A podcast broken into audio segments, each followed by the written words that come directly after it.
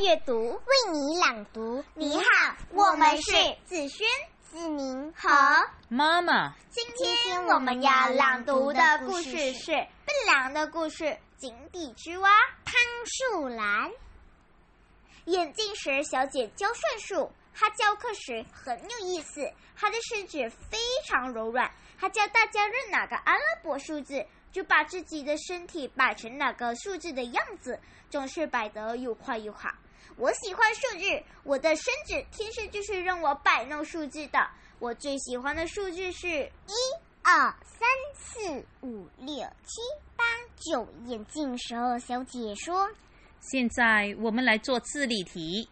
一只青蛙在一百米深的井里，它白天往上跳三米，晚上又退下去两米，它要多少天才能跳出井来？”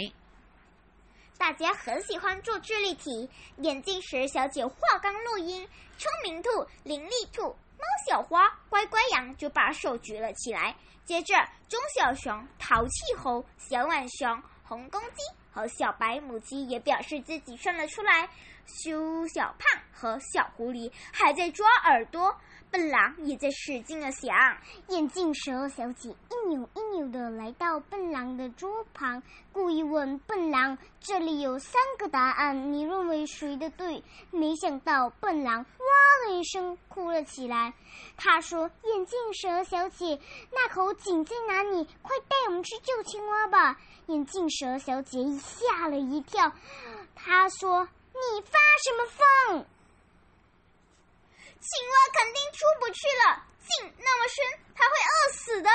笨狼的话提醒大家：对呀，不管是九十七天、九十八天，还是一百天，那只可怜的青蛙不吃不喝，肯定没法坚持，它非死在井里不可。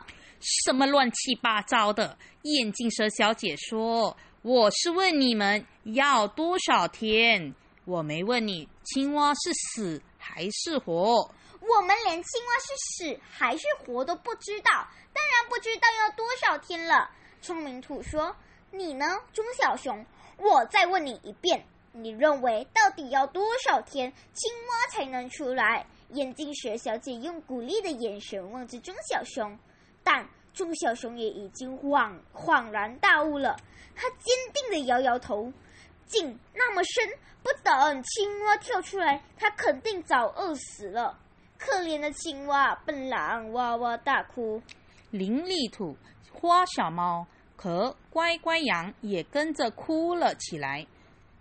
猪小胖看到大家哭，也哭了。哇！他绝不会放过任何一个练扫肢的机会。他们的哭声像警报一样响。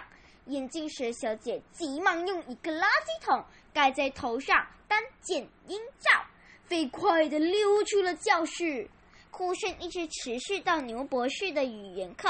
牛博士弄明白究竟出了什么事情，然后耐心地向笨狼解释：其实并没有一口那么深的井，也没有那样一只青蛙。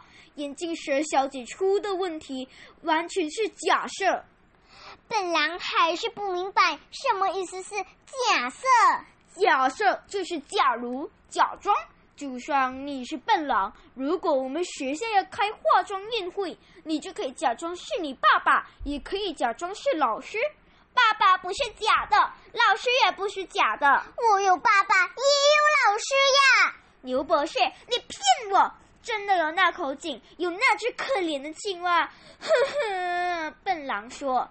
牛博士很难难，他知道要跟笨狼解释这件事情是很不容易的。牛博士急中急中生智，想起了一个故事：是什么一只青蛙住在一口深井里？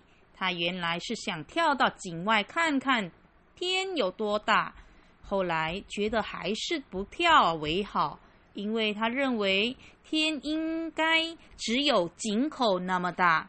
这个故事告诉我们，演变一个成语：坐井。观天，笨狼破涕为笑。那只青蛙真傻！天哪，你有比井口那么大，明明有比我们森林那么大呢。猪小胖说：“你才傻呢，天比森林大多了。”一直到绿色草原那边都有天。我跟爸爸去看过。于是，同学们忘记了可怜的青蛙和刚才的悲伤，热烈的讨论起天究竟有多大的问题来。今天的故事到此结束，谢谢大家。